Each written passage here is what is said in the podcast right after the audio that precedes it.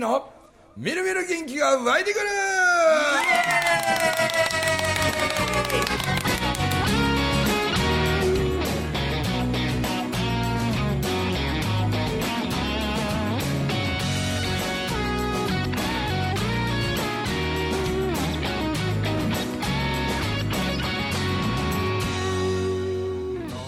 はいおはようございます。おはようございます。おはようございます。いやいや なんかそのあのこの間からはい。なんかが「それ面白いですねそれ面白いですね」とかね、いろいろなんかこう気づいてくれて。何だっけあの高知の,、あの懇親会後に、うん。なんか場所から高知なんでもう当たり前のようにもう一軒行きますよ的な、ねはい。あの流れがあって。でそこ行ったらもうえらい若い子らがねああの子らどれぐらい1 5 6人おったかな。1 5 6人はいましたね。おったな。はもうね、まあ、一応カラオケもあるんですよ、はいはいはい。で前も一回その店へ流れたことあって、うん。でその時はそんなお客さんいてなかったんでなんかこういっぱいいろいろみんな喋って居心地よかったから、うん。あの店やったらと思って行ったらその若者たちの人団体がおったんですよ、はいはい。たらもう歌歌いまくってねもう踊りまくってですね。で中にはふ2人ぐらい、はい。もうほぼパンツ一丁やったな、うん一人はもうよう超えた子が、もう脂肪を揺らしまくりながらね「ワンナイカンアニバー」とかなんかなんか水蓮花とかねおー。歌って「濡れたまんまでええちゃって」とか言うてもうみんなバカ騒ぎしてたんだ。バカ騒ぎしてましたね。けど、まあ、こっちのね紬側でおる僕らはなんか別にううるせえなこいつらっていう僕はもうそんな感覚ないんで、ええなね若いうちはもう大騒ぎせねや言うて、うん、なんかコロナでねみんななんかがんじがらめになってて。押さえつけられてね。ねまあ、あれあかんこれあかん言われててさって、ね、お前ら同級会かとか言うたらそうなんですよ。同級生の集まりでみたいな、うん。ほらええわって。もう床抜けてくぐらい騒げ言うてね。言うてたらもうそう言いまくってな、はい。ほんでしてるうちに俺らのところにだんだんこう侵略してきてですね。はいはいはいはい。で僕らの、ね、メンバー、あの田中康さん言うてあのお豆腐のはいはいはい湯葉解析やってるあの社長なんかも、もう服脱がされて そうな一緒になって腹と腹でペチョンって音させたりとかしてなんか。で肩組んで一緒になって歌っとったんやなんかなあでそんなんしてるうちにだんだんあいつらこう俺らとこ混ざってきてな、はで一人のやつなんかもなんか知らんけど僕の前上半身裸状態でな。でなんか俺らには希望がないとか言うてーうね、ん。なんかそんな話しやったっけ？そうですね。あのまず何の集まりかも全く分かんない状態で来てたんですけどあの光くんが「いや中村文明さんって言うんや」って言ってもうあの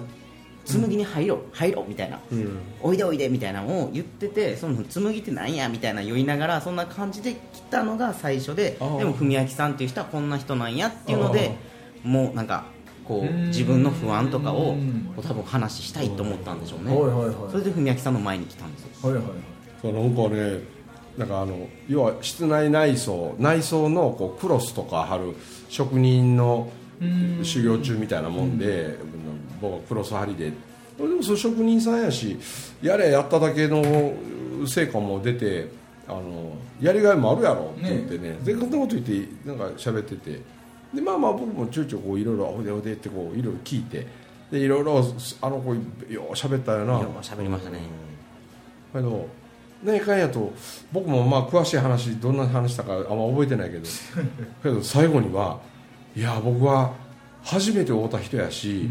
あのこんなにも自分のことを話するなんて自分でも信じられへんみたいな、はいはいでそんなことを言いながらねでしまいに僕に総理大臣になってくれ言うてね。亀治ぐらいもう1週間でスキャンダルでもう吊るし上げられるわとか言うてね。笑い話にしてたんですけどだけどなんか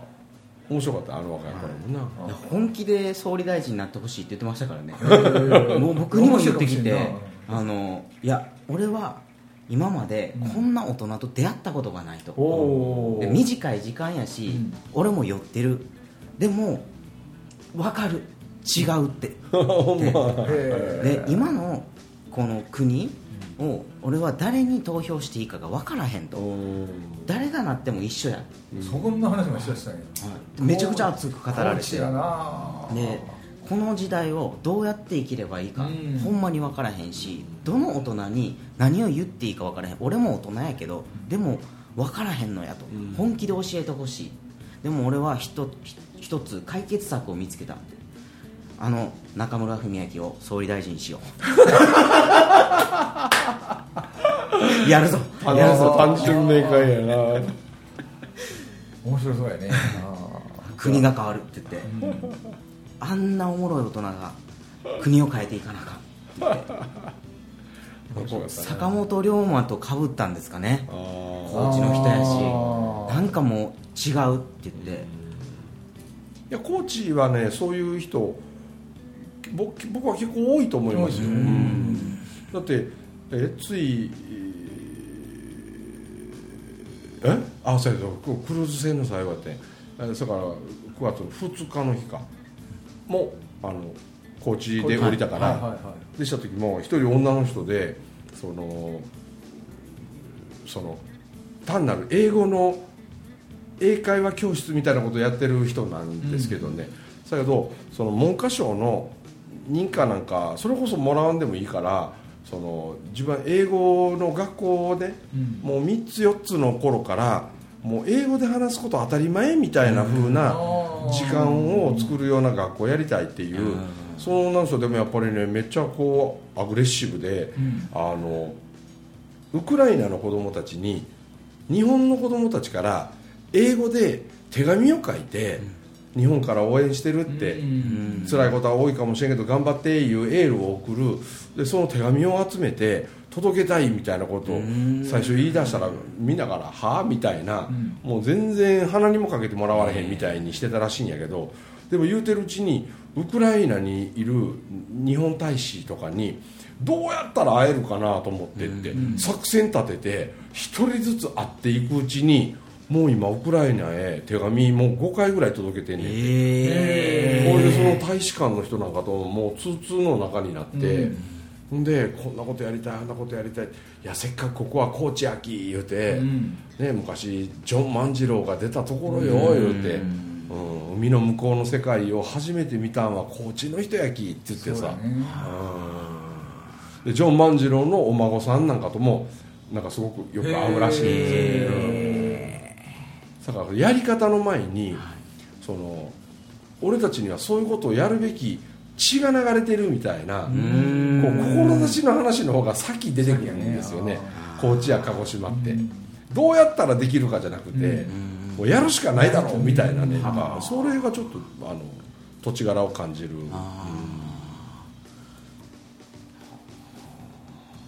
面白いね。面白いですね。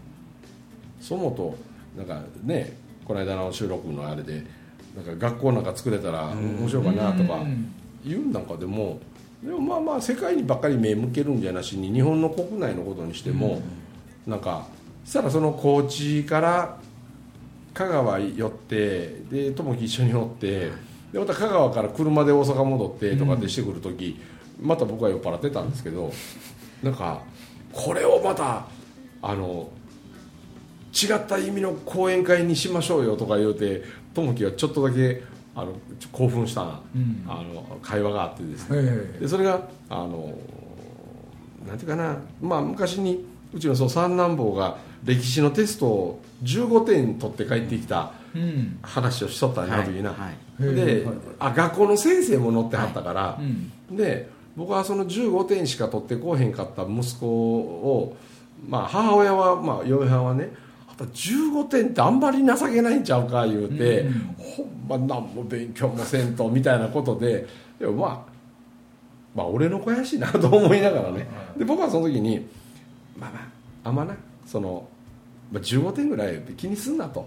ででも見方変えたらお前85点分の伸びしろあるっちゅうことやろ言うて。あおそらくクラスでビリカスなんやったら、もしお前が本気のスイッチ入って歴史の勉強しまくって、ここから100点取れる人間になったとしたら、クラス全員ごぼう抜きいたしましたという快感を得ることができるのはビリカスのやつにしかその権利はないからな言うて話し始めたらもう息子はもうゲラゲラ笑ってだからそういうお父さんが大好きになるわけですよね、そうですかね。えそれはそうですよね、ええやないかと。で問題用紙見してみろっつったらあ結局その例えば、えー大政奉還、うん。坂本龍馬が、ね、縁の下の力持ちになって西郷を動かし、ね、桂小五郎を動かし、で土佐藩のね お殿様を動かし後藤象二郎なんか味方につけみたいなところからもう明治維新という革命を起こしていく、でその大政奉還が何年に行われたか。徳川慶喜大政奉還何年、みたいな。人物名と出来事名と年号だけね。年号だけの暗記力の勉強やこれね。問題用紙見てたら、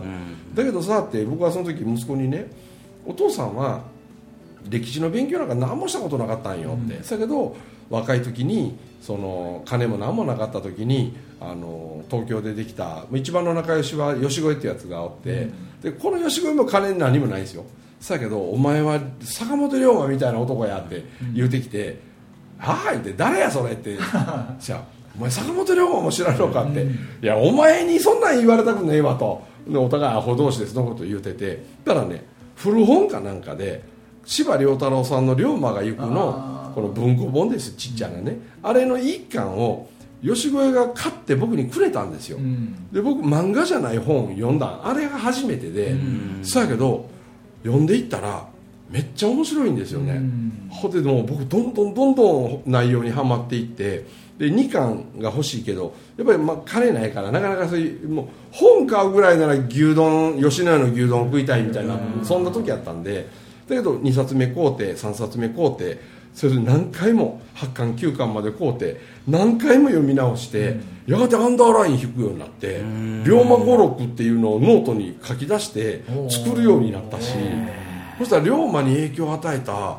人ってって考えたらそらジョン万次郎なんかも一つやし、それから三菱を作った岩崎弥太郎とかさ、で場所を変えてみたら西郷隆盛や桂小五郎やそれから高杉晋作やでねその長州のあれを育てたよあの吉田松陰とかさ勝海舟とかさこういろんな人が龍馬を中心に龍馬を育てた人がいっぱい出てくる。その一人一人が気になり始めて、それでその周りの人の本を読むようになって、でしたことがあんねんなって。さからお前なんかな別にね歴史の専門家になれって別にお父さん思うわけじゃねえけど、歴史っちゅうやつを楽しもうと思ったら、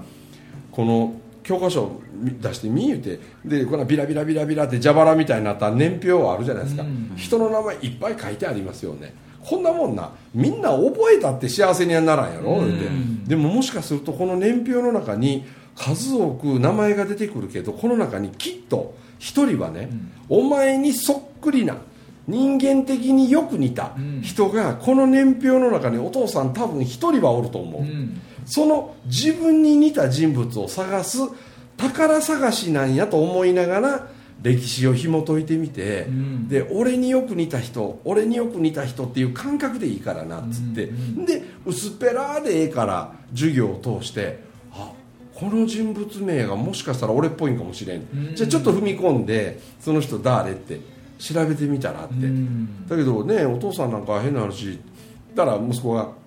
お父さんみたいな人が学校のな先生になってくれて、うん。歴史教えてくれたらめっちゃ面白いと思うんよって言うから、ほらお前龍馬さんの話なんかし始めたら俺は止まらんと終わりけど言うてでもよう似たところにはね豊臣秀吉なんかも農民の子供だったのになんで天下人になったんって、うん。ね、そら親方様の草履お腹でぬくめて、ね、馬小屋の掃除言われたら見とれと思って一生懸命ピカピカにして、結局頼まれ事は試され事してきたわけよって、ほんで引っ張ってあげてくれる人らがおったから、ね、夢にも思わん世界へ夢にも思わん世界へって、ね、そういうふうになってったわけでさっていう話してたらいやなんかそんな話を聞いてるだけでねワクワクするって、うん。いやだけどなお父さんな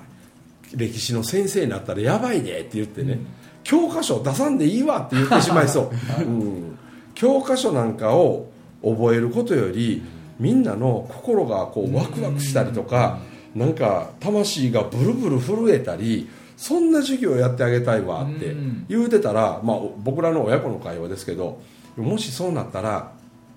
こんな面白い授業をいつもいつもやってくれる中村先生な多分俺ら笑ってるだけだったらクラスの歴史の点数がクラス全員めっちゃ低くなってまう、うん、そしたら中村先生が校長先生に怒られたり、教育委員会の人らに怒られたりそんなん絶対嫌やよなって、うん、だから中村先生にバレやんように家で教科書を覚える勉強は家でやろうって、うん、ほ、で一応テストっていう時が来たらありえんぐらいクラス全員でいい成績を上げた時だけど俺らは授業で一回も教科書を広げませんでした、うん。うん、それは中村文明さんっていう先生のから放たれた人間力でみんな生徒の心に火がついたから、っていうような勉強の仕方ができたとしたらこれ教える勉強じゃないですよね。スイッチが入って子供たちのエンジンが動いていく勉強ですよね。でこれが楽しい勉強なんちゃうんかなっていう話をしてたらなんか別枠で今までの頼まれ事は試され事とかああいう講演会じゃなしに中村文明がやってみたい歴史の授業みたいな講演会とか たまに単発でやったらおもろいんちゃいます？みたいなね、うん、いやその話を聞いた時に、うん、ほんまにこう自分自身歴史上の人物で似てる人をこう探したいなって思ったんですよ、うん、実際に。きっといると思うよ、でそれを見つけた時になんかこうやっぱ偉人って言われる人と似てるとかってなった時に、すごい嬉しくなるじゃないですか、じゃあそれこそ文明さんみたいにこう坂本龍馬さんを知ったからっていう放射線上でこうだんだんこう人物つながっていってその人も知っていくっていうような部分になった時に僕はそこの歴史を詳しくなれるしそこでまた学びもあるし、うん、あこういうふうにしたらこういうふうになるかもっていうチャンスもそこにあるんちゃうかなと思ったら、これって歴史ただ歴史だけじゃないなっていう、生き方にもなるなだからなその龍馬さんの話なんかでも僕はこうなんか知らず知らずにすごく影響を受けてるんよ、うん、ななんかね自分でこうちょっと壁にぶつかることもあるし、ちょっと考えたり悩まなあかんこともたまにはあるし、でもいつもねいや龍馬ならどうするやろうなっていつも考えてます。もう癖なんです、でもそういうねいいふうにっていうだけじゃなしに坂本龍馬ってさ考えたらさこう好奇心は旺盛やんな、はい、でこういろんな人がこう会いに行くんですよ、で会いに行くんですけど夢中になるとね例えばやけどこう羽織のこう着物着てこう羽織を羽織ってるこの羽織の紐をな集中しだすと坂本龍馬ってこうニャンニャンニャンニャン噛みながらな。こうして羽織の紐を噛みながらほんでどうなんの？ほんでどうなるんですかって言いながらこうして「ああすごいなすごいな」って言いながらこの羽織の紐が唾でベロベロになんねん。でその後興奮しだすとこの羽織の紐振り回すねん。そうすると自分のベトベトになって含んだ唾が喋ってる人の顔にバンバン飛ぶんでお前紐振り回すなと、お前の唾が飛んでくれやないか、言うて、ああ、ごめんなさい、ごめんなさいって言うけど、また興奮するとまた羽織の紐振り回す。でも、それを相手が、お前、可愛いやつやの？っていうふうにして、懐の内へ飛び込んでいった。こんなエピソードもあんねん。そやから俺あんなガラシャツみたいな着た時も、誰も着いひんような木札ぶら下げてみたいな。でも、誰も着てないけど、誰もやらんことやって、それが個性だねって言われたらそれでいいやん。っていうこうちょっと異端児的な行動を起こす時にそういうのが背中を押してくれるんよ。っていう一面もあってみたりそれとか例えばその龍馬さんをまあ国抜け、ね、脱藩して江戸へ上がってさで千葉道場っていうあの北進一刀流というこうすごい剣術のな強い道場にあの入ってさで最後はまあ免許改伝まで取っていくんやけど、ね、剣術が強かったから。でもそこの息子の重太郎先生っていうのが千葉重太郎さんっていう同年代の先生いてでどうもやっぱり幕府のあの軍艦奉行とかは勝海舟っていうもう国賊があいつのおかげで国が滅びそうになってる。あいつがおるから日本は外国に売られてまうかもしれんとか言ってでそんなことを知識のない若い者同士が道場で話盛り上がるんよ。でそうこうするうちによし重太郎さんと千葉道場の名にかけてな俺ら二人で勝海舟を暗殺に行こうって、そしたら今ここで勝を殺せば絶対二人はヒーローになるって言って、よし重太郎さん行くぞっつって勝海舟の家へ向いてあの要は殴り込みなわけよ、2人で。殺しに行くわけよ暗殺をしに。でガラガラ正面から開けて入っていったら勝海舟めっちゃ余裕で、ま、あの座っててな、うん、あまた次の殺し屋がやってきましたねぐらいの感じで、あのまあまあ心配すんなと。俺は別に刀も何も持ってへんからな。でお前たちはきっと剣術の使い手なんやろうからそんなんねもうものの数秒でわしの命は簡単に取れるから、まあ、焦るなと。もういつでも殺せるから俺のことはと。だけどねいろんなやつがわしを殺しに来るって。けどみんな知識が何もない、うん、海の向こうの世界を誰も知らないって、うん、で君たちもきっとそうや言うて。おいこれ何か分かるかいって地球儀見せんねん。で日本ってこんなちっちゃい国なんやぞって。海の向こうにこんなアメリカイギリスポルトガルポーラあのスペインこんなに世界は広いんや。日本はなちょんまげ言ってな刀でなね我が藩は薩摩藩だそっとさ藩だ何をちっちゃなところで同じ日本人同士が殺し合いして何になるんだって、うん、西洋のいいものを取り入れて法律で収まる世の中を作ってって話聞いたら龍馬めっちゃ感動してしまうんよ。めっちゃ感動した瞬間に土下座してさ「すいませんでした」と「僕らは何も知らんくて勝を殺そうとばかりに来たけれどこんなすごい人が世の中にいるなんて」って僕らみたいなわけのわからんやつらに勝先生がね殺されたりしたらこれ大変なことになるから申し訳ないけど今日から私を用心棒に雇ってくださいって言って殺しに行ったくせに用心棒になんねん。だって他のさ同じ土佐藩の若い連中に見とれよと。一刀両断でぶっ殺してくるぜってあんだけ大きなこと言うてたほんの2時間後に弟子にしてくださいって言っとんの。そっから勝海舟につかず離れずでぴったりくっつくのほいで龍馬さんお前船を操る勉強してで神戸海軍塾っていう海軍塾幕府の金で作ったそこの神戸海軍塾の龍馬が塾頭になるんよ。それが船の操る勉強するようになったから長崎で亀山社中っていうのを作ってそれが後の海援隊なんで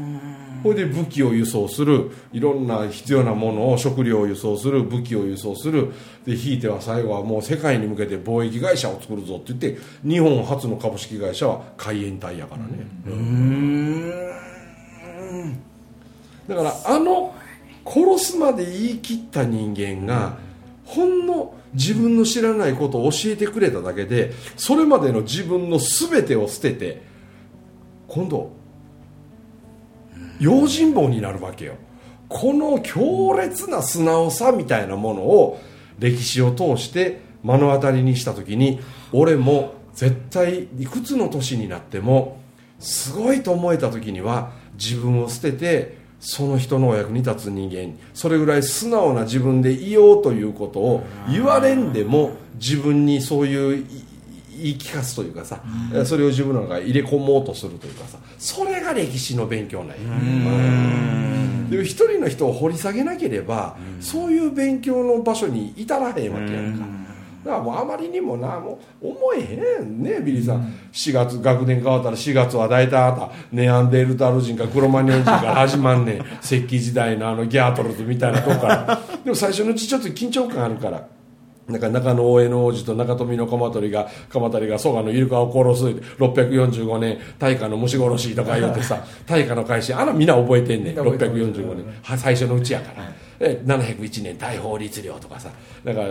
聖徳太子17条憲法とかさあの辺はなんか単純やから。けどだんだんだんだん、ね、1学期2学期3学期ってなってくるとだんだん近代のあたり、明治維新ぐらいから時間なくなってくんね、ん大正デモクラシーの頃のこととかさ、ね、第二次世界大戦がなんで起こったの、うん、なんでその前に日中戦争があったの、うん、なんで終わった後にベトナム戦争やらなあかんかったの、うん、なんでそれがきっかけで日本経済が良くなったの？っていう、本当の歴史って最近に近い近代のことを学ぶことが絶対大切よ、うん。近代で何が起こったか。だから韓国や北朝鮮や中国がなんでこんなにも反日反日って、で同じことなのになんで台湾はこんなに親日なの、みたいな。でそれが今のなんか外国との付き合い方のなんかどう付き合えばええのかみたいなことの要因ってさそれこそさ30年前とか50年前に落ちてるのにその頃にはもう3月時間がなくなってきて近代国家の勉強はもうクチュクチュクチュってなってくる。ほんで次の月4月になったらまたネアンデルタルジェから始まる。これ繰り返してるだけねそうですね。だから日本人は近代国家のことめっちゃ弱い。めっちゃ弱いですねなんであんなに反日反日って言われなあかんのんやろ、なんでそんなに日本人のこと嫌うんやろって、みんなあんま分かってないよな。分かってないです。調べませんもんねほんで調べへんしね。でも今そう思ったらこう現代のこととかを知った時に外国との付き合い方とか考え方とかを知れたらそれこそまた投資にも行きますよね。そっちにもつながりますよね。だから今も続いてるかどうかわからないけどあの石原都知事、はい。まあ、結構異端児だったじゃないですか、石原都知事は都知事になった時最初にやったのは歴史の教科書を平成から過去へ遡る教科書にしたんよ、うん、だから4月の頭は今日生きてる今が4月の頭でこの事件が起こった要因はこんなことが20年前にあったから。でその事件が起こったその時代の流れはこういうことがあったからって現在から過去へ下がっていく教科書やって。で石原さんが辞めた後はそれが東京都はどうなったかわからんけど、あの石原都知事が在籍中の東京で学校行ってた人たちは現在から過去へ遡る47都道府県唯一の不思議な教科書を使ってて。だあの時の年代の人らは近代国家のことをよく分かってると思う。石原さんはあの日本史って言い方やめましたもんね、うん。国史に戻してああそうですうね、んちなみに俺が行ってた工学館高校の歴史の教科書も国史国史。へ日本史とは書いてなかった。国史。だっておかしいですもんね。日本人が何で日本史を学ばなあかんってそうですね。確かに。我が国の歴史やからな。そうそうね、国語も現代国語ですもんね、うん。でもその一緒に乗ってた車に乗ってた先生が、うん。その社会の先生だったんですよね、えー、またまた、はい、でもそこに気づきもしなかったっては言って言ってたな。はい、今日すっごい、はあ、学びになりましたって、うん。ここれを僕は全く頭の片隅にも入ってなくて、何も疑問にも思わなかったって昔のことからなら習う。確かに現代から習う歴史が正しい気がすしますってあの先生言ってましたよね、うん。最後に、でもそのコーチでねはい、今後どう生きていってか分からへんっていう若者と出会って、はい。でそんな話もなったけどその仲間文明が話す歴史上の人物と自分を、ね似てるのを探しましょうなんかって、すごいええと思います。ねえ、うん。もう絶対面白いと思うん。ですよ、なんかこう歴史のこともなんかこう触れれるしそうそう。でもその前にこう本当にこう日本人としての歴史みたいなのもなんかこう入っていく気がするし、ほ本当の歴史が分かるでしょうね、はいはいそれを自分のねなんかこう調べていくっていう自分の判断で調べていくっていうのはまたすごい意味のあることなんちゃうかなと思うんで。それが少なからず、まあ、僕は英語力はたたけてないんやけれどだけどこうアジアのいろんな国行く時もなんかね自分は日本人なんだっていうことを胸を張りながら僕行けれるんですよね、うん、わやっぱ分かってるからっていうところがあって。だからそういう歴史的な何か残ってるああいうのを見てもそうかここにも一つあるなみたいなとかさ。こうたくさんそういうのが発見できるわけよ。でもその背景知らんかったら、はい。何も知らんと終わってくるよね。そうですね。おっしゃる通りですわ。だからそういうふうに勉強っていうのは押し付けられたり教えられるもんじゃなくて自ら学びたいという気持ちにさせることが、お本来教育のなんかあるべき素敵な姿なんじゃないかな、みたいなことを考える、まあ、今日この頃ということで、えーお時間が来ました、はい。えーお届けしました中村文明とともきと B でございました。どうもありがとうございました。ありがとうございました。ありがとうございました。